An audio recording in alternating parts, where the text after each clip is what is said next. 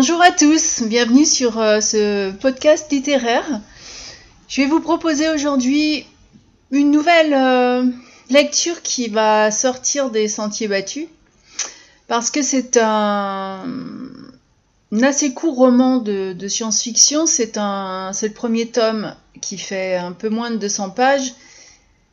Et euh, je vais éviter de spoiler parce que autant il n'y a pas énormément de pages, c'est vraiment... Euh, il n'y a, pas, a pas un mot qui, serait inutile. Et, euh, les chapitres sont, un peu comme des scènes cinématographiques. C'est assez impressionnant. c'est un, roman de Pascal Lovis qui est un auteur suisse euh, c'est un enseignant en biologie et en chimie. Il avait déjà écrit un roman, L'héritage des sombres, que je n'ai pas lu, mais qui apparemment est un best-seller en Suisse. Et euh, c'est vrai que il a une, narration qui est fluide, il a des personnages qui sont hauts en couleur, et euh, l'intrigue dont je vais vous parler vraiment captivante. Donc c'est pas, ça me surprend pas vraiment que, euh, que cet auteur euh, ait pu faire un, best-seller. Ce roman m'a été proposé par PVH euh, Édition. C'est un éditeur qui est franco-suisse et qui est spécialisé en SFFF. ils ont, ils ont une, une collection, là j'avais déjà lu un roman chez eux euh, qui était One Minute et qui euh, j'en ai parlé donc si vous recherchez sur les podcasts vous devriez le trouver. J'avais bien aimé mais disons que comme c'était ça prenait des personnages donc une minute par personnage pour pour une pour une invasion extraterrestre c'est vrai que euh, j'avais trouvé ça lassant à la fin, mais quelque part, c'était, euh, ils ont quand même un, beau catalogue et une très belle, euh, une très belle sélection. Aujourd'hui, je vais vous parler de Terre hantée, qui est le tome 1 du projet Idaho. Alors quand, quand PVH Édition m'a proposé de, lire ce roman, j'ai c'est plus la curiosité qui m'a qui poussé à l'accepter. Euh, je me suis dit que finalement c'est pas forcément un mauvais défaut puisque c'est quand euh, j'ai ouvert ce bouquin, je me suis retrouvée dans une pépite littéraire avec en plus des, des références cinématographiques euh, de alors j'ai pas tellement envie de vous orienter, mais en tout cas c'est vrai que la référence cinématographique euh, vient sur, euh, sur un film qui a fait euh, et dont les répliques sont encore aujourd'hui souvent citées. Parce qu'il nous montre nous montre différentes réalités il y en a plusieurs, hein, des films comme ça. Mais là, j'ai trouvé que euh, les références cinématographiques sont vraiment intéressantes et, euh, elles m'ont énormément plu. Même si, au, au demeurant, euh, on pourrait en rajouter d'autres. Parce que j'ai vu plusieurs, plusieurs films là-dedans.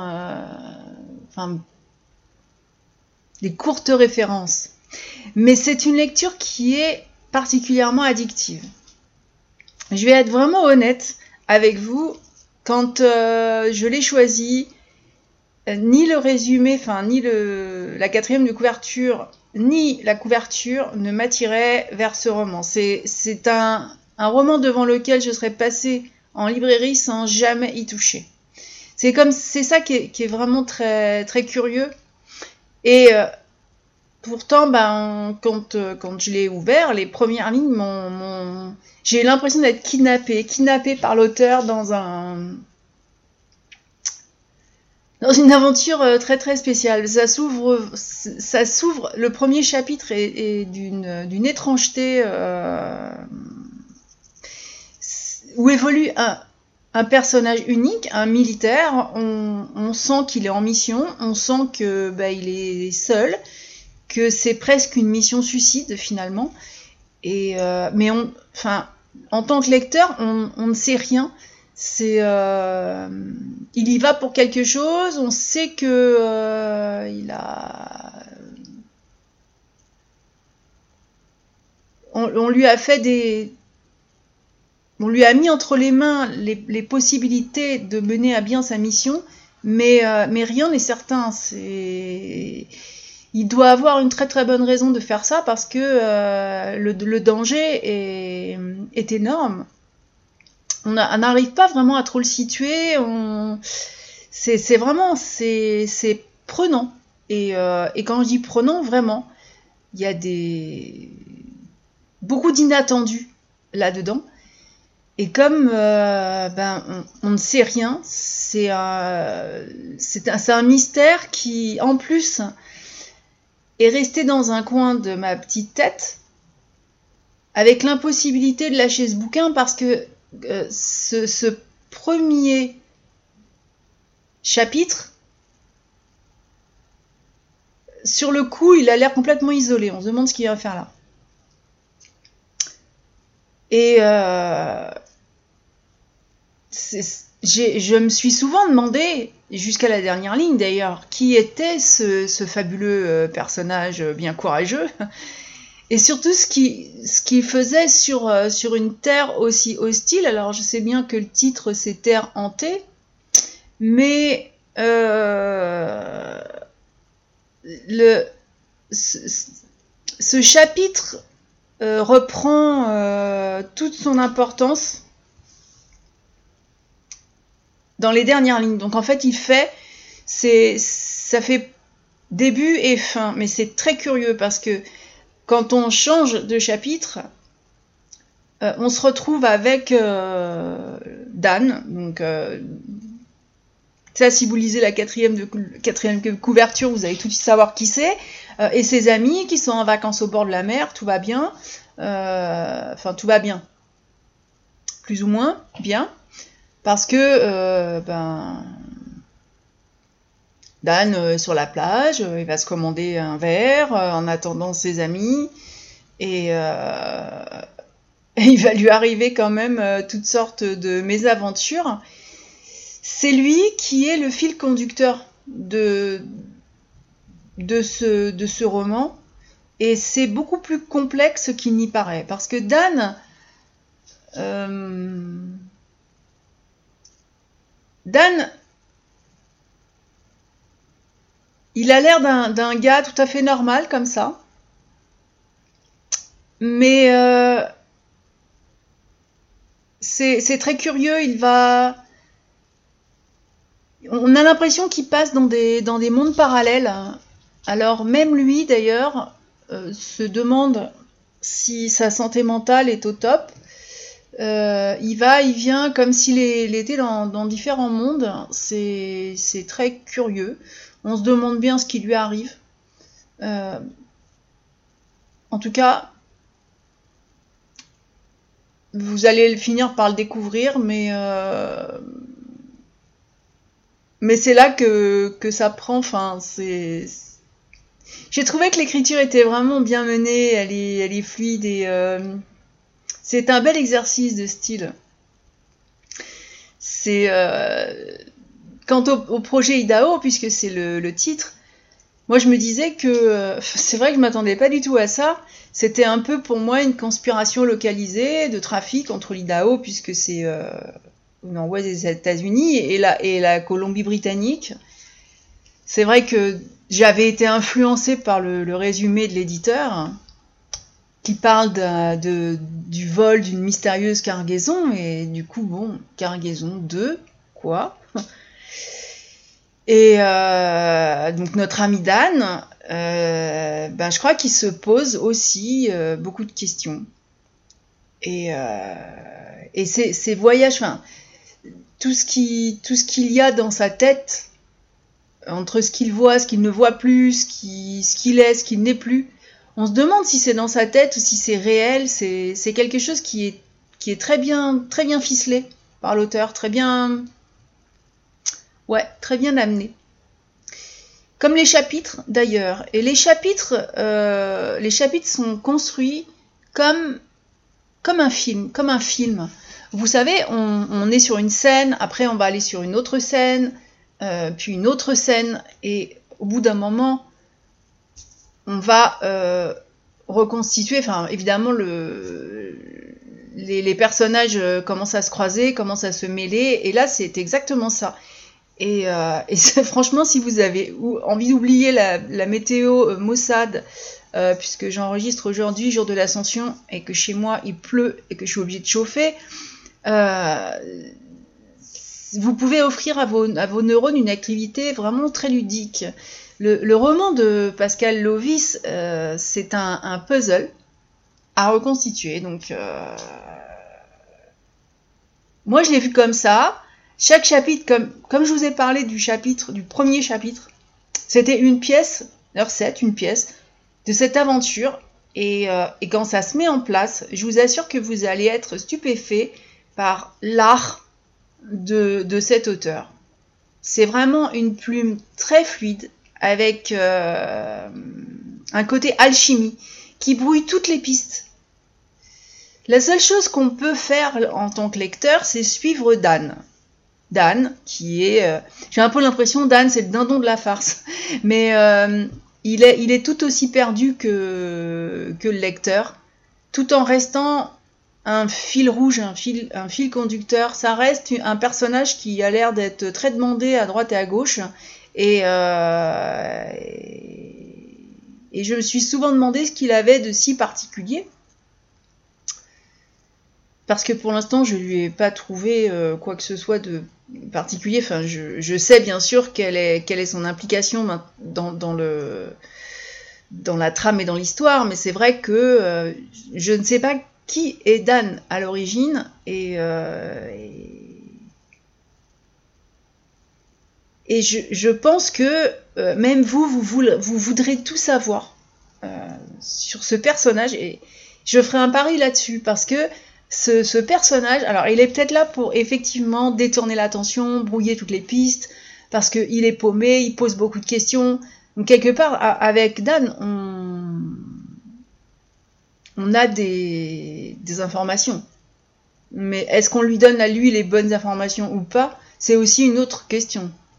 Alors, cerise sur le gâteau, pour ceux qui vont euh, se jeter sur le, tome 1, le 2 est déjà disponible. Ça, j'aime bien. Parce que c'est vrai que c'est. Euh, le roman fait effectivement ce boucle très très bien. Tout s'emboîte à merveille. Par contre, il reste encore beaucoup de questions sur la fin. Alors, c'est pas quelque chose où on vous laisse euh, dans le flou, non.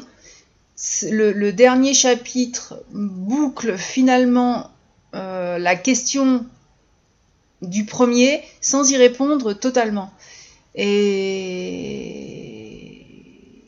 Et je suis certaine que, euh, que dans le tome 2, euh, il y a toutes les réponses. enfin, toutes les réponses possibles, parce que c'est quelque chose de... C'est vraiment quelque chose de très particulier. Et euh, je ne vais pas donner la référence cinématographique qui est dans, que l'auteur donne. Je vais parler de la guerre des étoiles. Parce que j'ai été comblée par ce, petit roman, parce que c'est vrai que 200 pages, c'est pour moi un petit roman.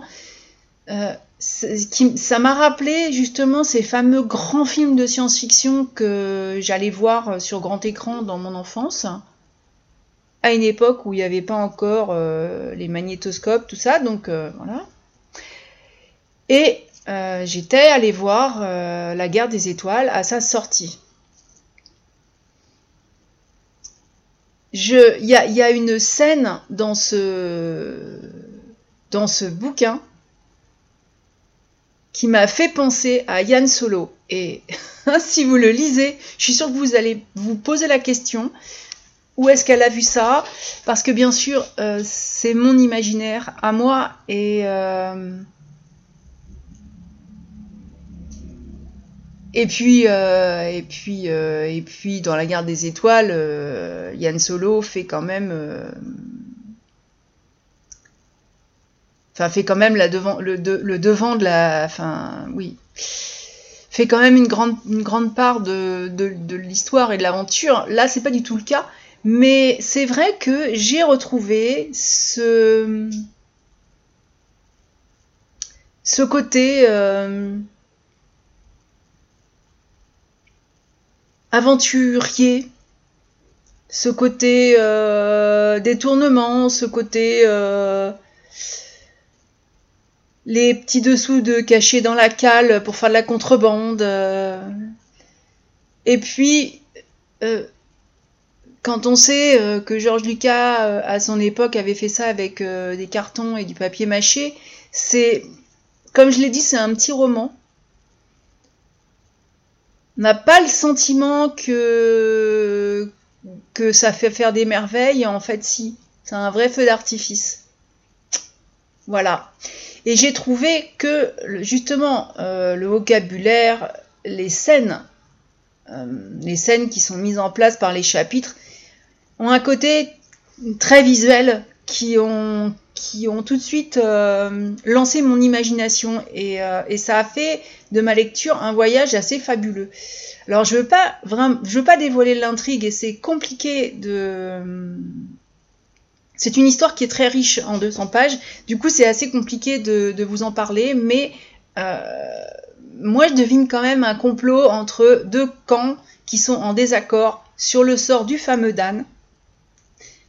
Dan, n'oubliez pas ce nom. Et, euh, du projet. Le projet Idaho, euh, je sais toujours pas ce que c'est en réalité, mais apparemment tout le monde n'est pas d'accord là-dessus. Mais la fin du premier opus, euh, si, j'ignore ce qui se trame exactement, je vous, promets que j'ai hâte d'en savoir un peu plus déjà sur le but de la mission du premier chapitre, euh, quand la boucle se, euh, se, referme sur ce personnage, elle se referme, oui, mais elle ouvre sur autre chose. Et franchement, je vous invite à découvrir son origine. C'est vraiment un, roman que je recommande aux fans de science-fiction. J'ai parlé exprès de la guerre des étoiles. Euh, si euh, bah, je, suis d'accord que ça remonte, dans le temps, mais n'empêche que ça reste pour moi un très grand film, ça reste euh, quelque chose de... Ça reste quelque chose d'artisanal et de fabuleux. Et, et pour moi, ce, ce roman, c'est ça. Il a des tas de, de scènes avec euh, des... On nous parle de quelque chose mais, il y a un mais. Donc, si vous êtes aussi un lecteur en quête de suspense, euh, ou si vous avez juste envie de découvrir un nouveau style parce qu'il n'y a pas là-dedans, euh, il n'y a pas de dystopie, il n'y a pas de. C'est vraiment un. je, suis revenue sur un, style de science-fiction comme, comme je l'avais dans la tête quand j'étais euh, enfant. Bon, bah là, c'est quand même une lecture euh, pour adultes. Enfin, quoique euh, les ados peuvent le lire aussi, mais c'est vrai que euh, c'est, pour moi c'est quelque chose de grandiose et, et l'écriture elle est, elle est vraiment magnifique et et je ne peux en dire que du bien. Je, je n'ai, pas, j'ai vraiment, j'ai vraiment rien à donner de de négatif sur ce sur ce roman, chose rare ou même euh, même c'est un oubli ou même non il y a rien c'est vraiment euh, c'est vraiment presque la perfection. Voilà. Je vais pas aller plus loin parce que sinon je vais finir par spoiler. Je voudrais remercier vraiment très sincèrement Pascal Lovis et PHV Édition pour leur confiance parce que c'est une agréable découverte que je n'aurais pas faite euh, si j'étais passé devant et ça aurait été euh, vraiment, vraiment très dommage. Voilà. Je vous souhaite euh, une bonne semaine. Comme vous pouvez le voir, j'ai repris la lecture. Euh... Faut dire que la météo s'y prête bien. Hein. On n'a pas vraiment envie d'aller d'aller cueillir des bouquets de fleurs dans les prés ou d'aller bivouaquer en randonnée. Donc voilà, c'est vrai qu'on aime être au chaud chez soi et, j'ai été ravie de partager cette, cette avis lecture avec vous. Donc je vous souhaite une très belle semaine et je vous dis à la prochaine